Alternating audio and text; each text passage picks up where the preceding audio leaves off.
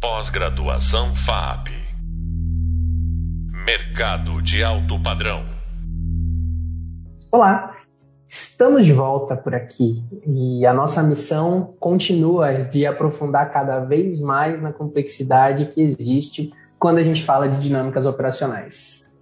Eu sou Guilherme Freitas, sou professor dessa disciplina de dinâmicas operacionais e o assunto do nosso podcast de agora vai ser o pensamento de design como cultura. É, o objetivo aqui é a gente explorar um pouco mais a maneira como o design pode fazer parte das nossas decisões e das nossas ações no que se refere às atividades que envolvem dinâmicas operacionais.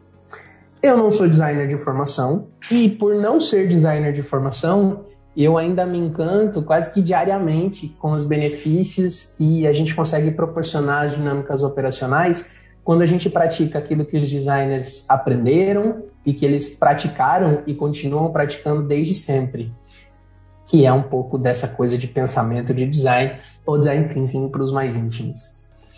Eu, quando eu penso nesse assunto, eu não tenho a menor dúvida que você já foi instruído em algum momento a trabalhar colaborativamente, ter foco na inovação, ou criar um MVP.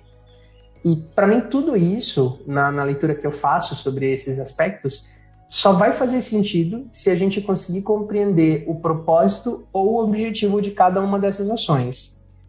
Mais ainda, se a gente permitir que esse jeito de pensar faça parte do nosso dia a dia, que ele não seja apenas um conjunto de ações inovadoras, pontuais, mas que ele esteja em cada movimento que a gente precisa fazer quando a gente fala de trabalho, quando a gente fala de fazer estruturado. O primeiro passo para a gente mergulhar nesse tema do pensamento de design como cultura é, é, a gente entender um pouquinho mais sobre a primeira visão que eu tenho, né, mas a, a visão que deu origem ao design thinking, ao pensamento de design como abordagem. E essa é a palavra mágica: abordagem.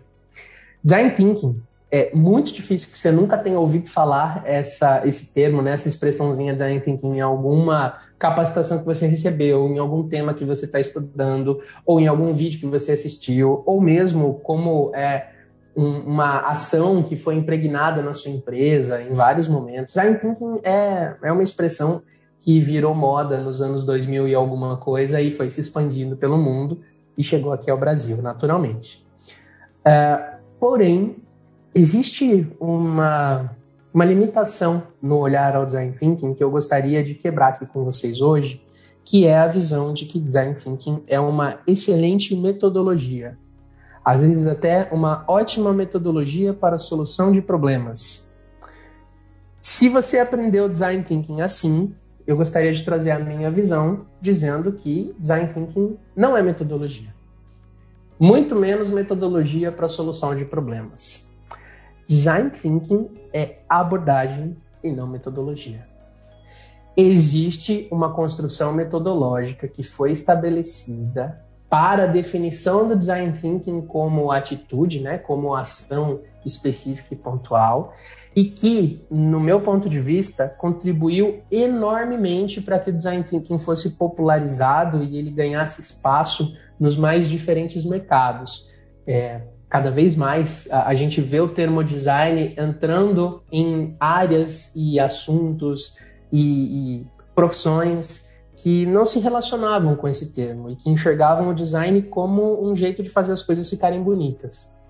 É, então, eu não vejo com maus olhos o fato da associação entre metodologia e design thinking acontecer o tempo todo. Mas isso é um grande limitador.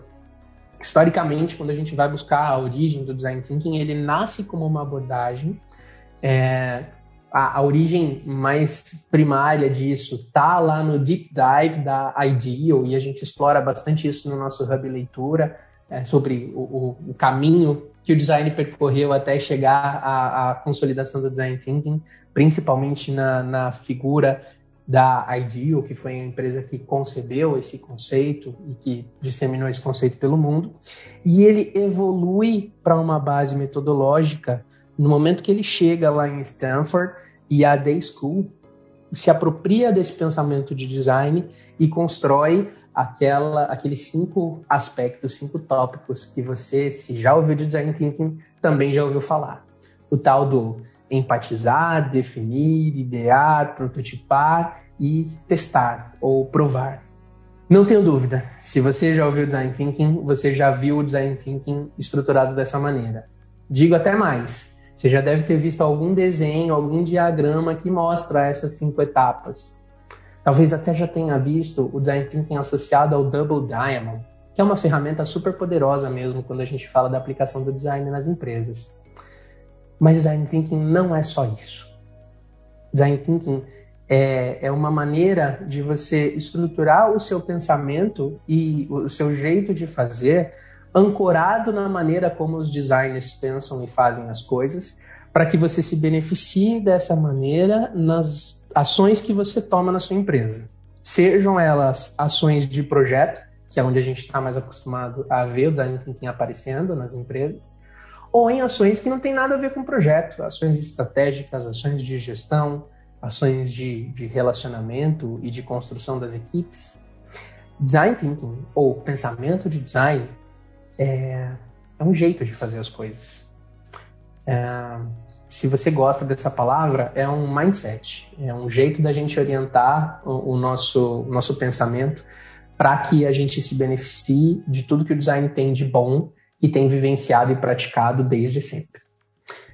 Para a gente expandir esse conceito de design como abordagem, de pensamento de design como abordagem, nesse podcast aqui e na nossa disciplina, eu trago para vocês o tema da cultura de design, que não é um conceito absoluto, completamente definido, uh, mas que tem num, numa figura chamada Guy Julier, que é o que dá base é, conceitual mesmo, que dá base teórica para esses próximos itens que eu vou trazer aqui para vocês, mas que não é a única pessoa que fala sobre isso e existe muito sobre pensamento de design no mercado. É, ele, pela cultura de design, ele estabelece algumas, uh, algumas zonas de influência do design e algumas maneiras de executar as coisas e de pensar as coisas que eu acho que são muito legais e que eu queria dividir com vocês aqui no nosso podcast. Primeira delas, a cultura de design inserida nos processos.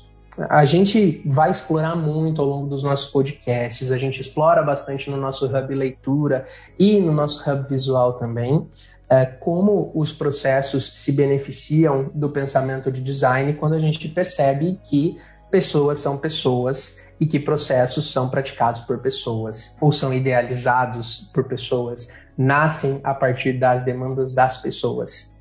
A cultura do design, de design nos processos ela tem relação total a essa base metodológica que a, The School lá desenvolveu e que foi muito popularizada.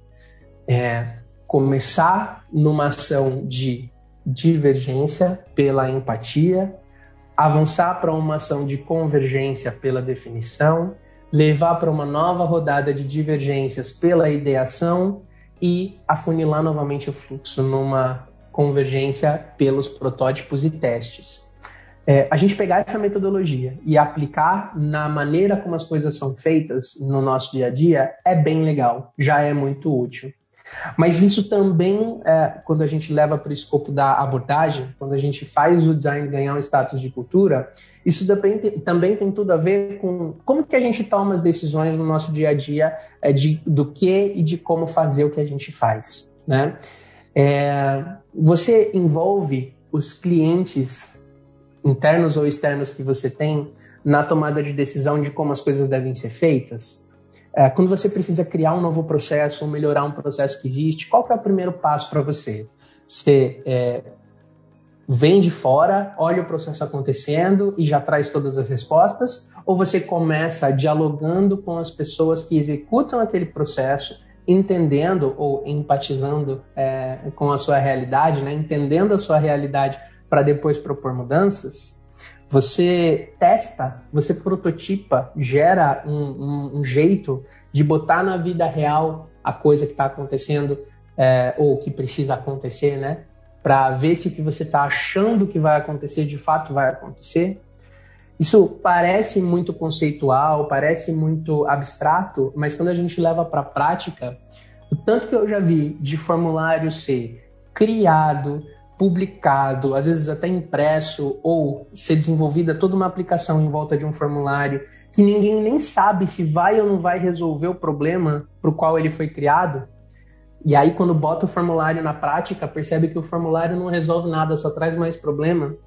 O jeito de pensar do design, essa abordagem de abrir o nosso olhar numa divergência, convergir numa definição do que vai ser enfrentado, abrir novamente o nosso olhar para as possibilidades de solução e fechar novamente naquilo que funciona quando é prototipado e testado, é muito legal quando a gente fala de processos.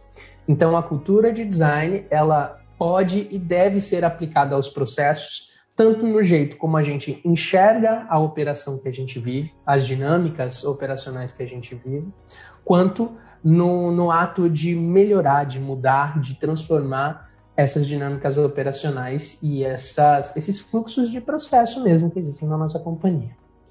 Então, falando de design como pensamento, como abordagem e trazendo o status de cultura para o design, é, a gente pode e deve aplicá-lo aos processos, como eu descrevi aqui nos últimos minutos de conversa. A, a empresa em que eu trabalho hoje, ela está totalmente dedicada a fomentar esse pensamento de design nas organizações e a gente vive isso e pratica isso todos os dias. Então, o que eu trago aqui para vocês não é um conjunto de suposições, é um conjunto de práticas e vivências mesmo dos benefícios que o design tem e que pode trazer para a realidade das operações, independente do setor, área, do tamanho, é um jeito de pensar e um jeito de agir. O design, quando ganha status de cultura, ele também aproxima de uma, de uma visão de prática contextual. O tópicozinho que eu estou lendo aqui na minha tela para orientar a fala, ele diz exatamente isso: cultura de design como prática contextual. A prática contextual, nesse caso, ela está se referindo a é, tudo que você faz se tiver num contexto de trabalho estruturado, de fazer estruturado, tudo que você faz está inserido em uma geolocalização específica, em um grupo de pessoas específico, com um conjunto de propósitos específico também e objetivos. Pode estar claro ou não esses propósitos e objetivos, mas eles existem.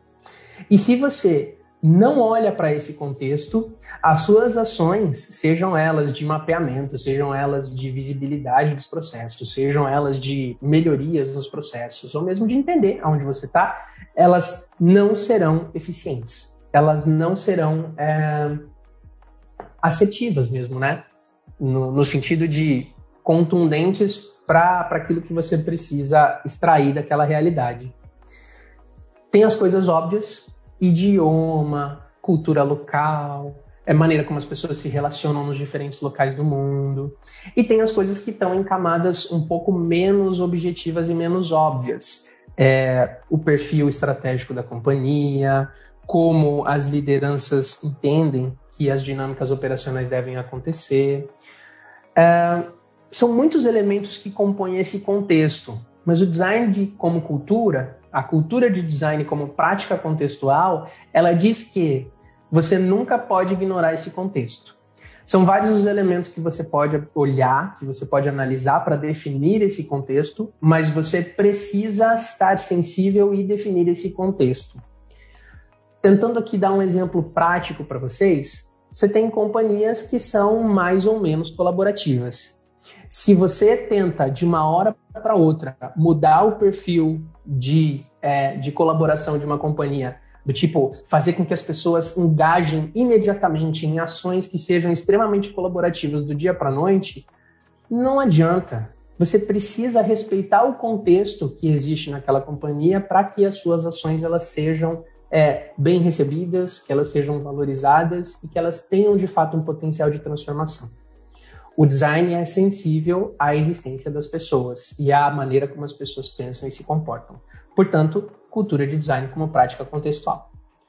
Outro bracinho da cultura de design nas empresas, a cultura de design como organizacional e atitudinal. Lembram que eu comentei que o design, quando ele é lido como abordagem e não como metodologia, ele não está em ações isoladas? O design ele começa a impregnar a maneira como a gente pensa, a maneira como a gente é, define as nossas ações na empresa. É, isso impacta em muitas ações das organizações, desde ações estratégicas, que a gente vai falar um pouquinho mais logo adiante, mas principalmente as ações de construção do ambiente organizacional, de construção das equipes. Puxa, a estrutura de organograma verticalizado que a gente tem é uma estrutura que é, permite que a gente atinja os objetivos que a gente pretende atingir. Uh, a gente vai conseguir atuar colaborativamente nesse escritório aqui que a gente tem, que todas as pessoas ficam ou em bainhas ou em salas completamente fechadas? Não estou dizendo para vocês que a resposta está em formar escritórios do tipo Google, Amazon, que está tudo aberto, planta única, mesa de bilhar no centro.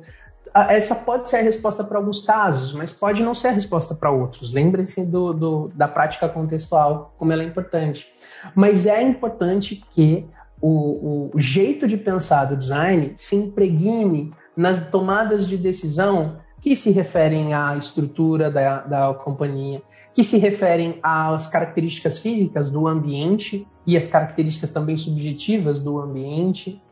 Às vezes, ações muito pequenas podem gerar transformações gigantescas na maneira como a, a, a gente trabalha e como as nossas dinâmicas operacionais estão estruturadas. É, é cor no ambiente físico, é o fato de você reduzir as reuniões de uma hora para meia hora, ou ainda você aumentar as reuniões de uma hora para duas horas. Cada contexto vai ter a sua resposta, mas essas mudanças elas podem gerar transformações muito positivas. Próximo viés da cultura de design é a cultura de design como agenciamento. É, eu gosto de ter, de, de ler essa, essa coisa do agenciamento da cultura de design como uh, a provocação de mudanças a partir de definições estratégicas. Então, é, o pensamento de design, quando ele ocupa as posições estratégicas, ele permite justamente essas mudanças na maneira como a equipe está organizada, é, na maneira como a, a, empresa apresenta e consolida as suas entregas, os seus entregáveis. É, se a gente estabelece metas que potencializem o pensamento criativo, que potencializem a inovação, a gente consegue é, fazer com que o design seja percebido como valor nas empresas e fazer com que o design seja é, multiplicado nas equipes. E aí eu acho que está o grande ponto. Não é um desses braços que eu estou citando para vocês, e tem mais um ali ainda que eu preciso falar, é, mas não é um deles que vai funcionar isoladamente como agente de transformação quando ele abraça o design, né? É, a cultura de design nos processos ela é tão importante como a prática contextual do design. Tão importante quanto é como a, a cultura de design na, na, nos assuntos organizacionais e nas atitudes.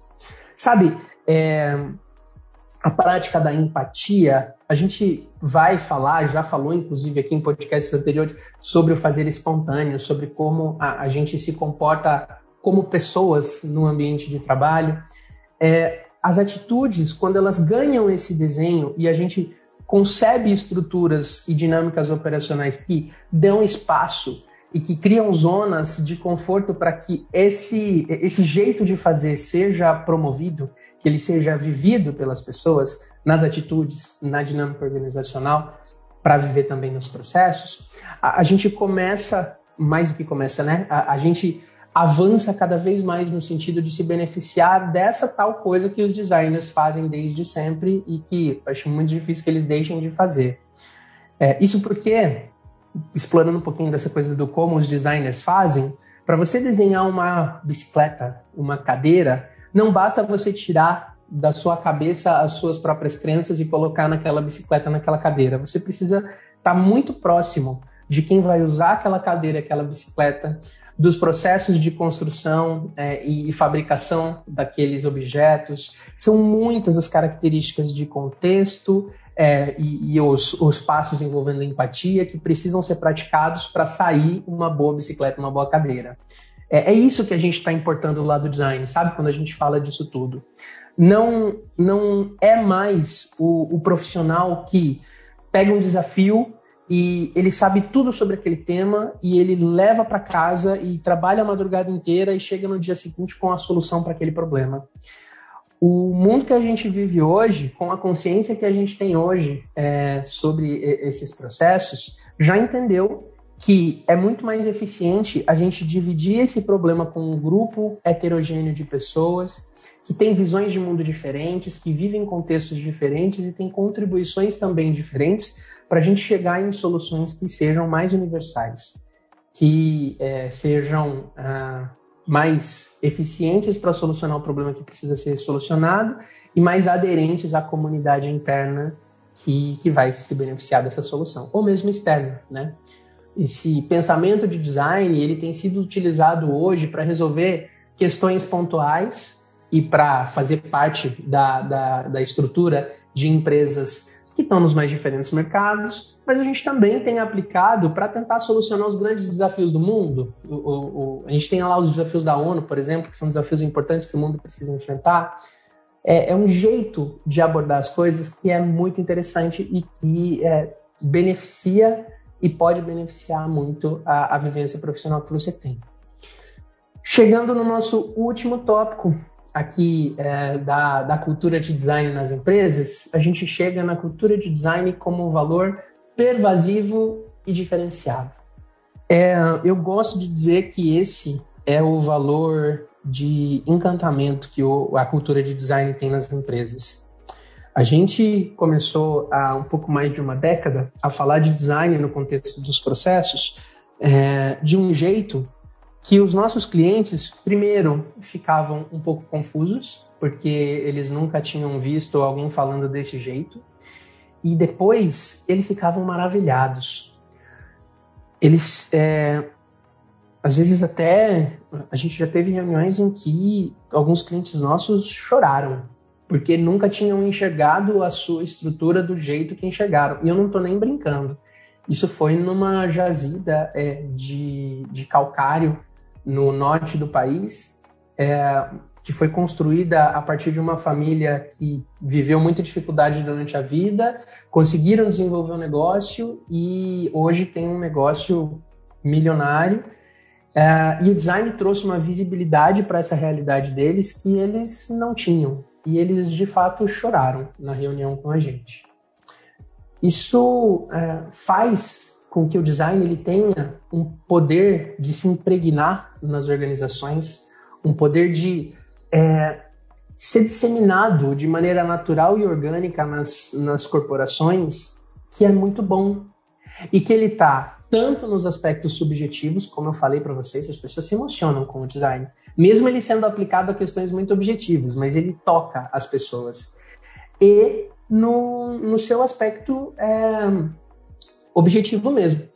Em um dos nossos podcasts, é, vocês vão ter a oportunidade de acompanhar a minha conversa com um, um, profissional que eu respeito, admiro muito e que é um dos nossos clientes lá no escritório. E ele fala um pouco sobre como ele sentiu na pele, o, o a, como foi é, uma virada de chave quando o design chegou para os processos da companhia dele. O design tem um valor é, muito diferenciado e essa palavra ela foi importada lá da definição é, é, que vocês vão ver nos artigos que a gente traz de referência, é, mas ele é extremamente pervasivo, ele vai se espalhando pela companhia e pela realidade das equipes e das organizações. É o fator encantamento do design mesmo. Nas pequenas ações e nas grandes perspectivas das equipes e das pessoas eu sou fanzaço. Então eu sou muito suspeito para falar sobre design. Como eu comentei com vocês, eu não sou designer de formação, é, eu sou é, arquiteto de formação. Trabalho com os processos há um pouco mais de uma década, como eu citei, e todos os dias eu vejo o design gerando transformação na vida das pessoas e na vida das empresas. E sou fã, sou fã. Acho que se você começar a praticar, se não fizer isso ainda, você vai virar fã também.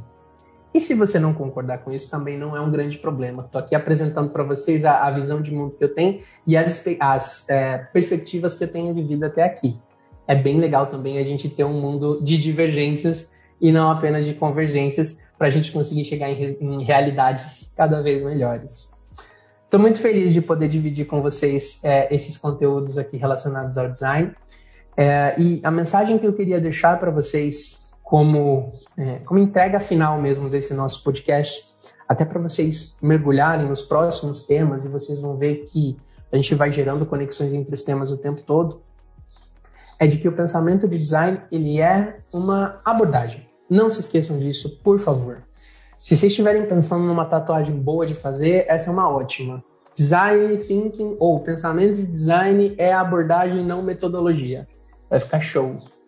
É, o design ele é um jeito de pensar, o design é um jeito de agir e o design deve acompanhar a gente o tempo todo, em todas as decisões que a gente toma. Quando o design vira cultura, ele é, permite que toda a comunidade da nossa organização trabalhe em sinergia, que trabalhe num fluxo saudável, que seja extremamente produtivo e que tenha divergências e tenha convergências. As divergências e convergências do design eu acho o máximo e, são super eficientes. Lá no Hub Leitura, você vai encontrar toda a estruturação do pensamento de design que trouxe a gente até aqui, desde lá do Deep Dive da Ideal até o tal do framework da Day School de Stanford, que é super legal de ser aplicado também. Uh, eu recomendo a leitura do livro Culture of Design, que trata do design como cultura, e por fim, no nosso próximo podcast, a gente vai avançar as nossas reflexões para uma camada mais tangível dessa disciplina nossa aqui de, de dinâmicas operacionais, que são as organizações contemporâneas. Te encontro lá. Pós-graduação FAP Mercado de alto padrão.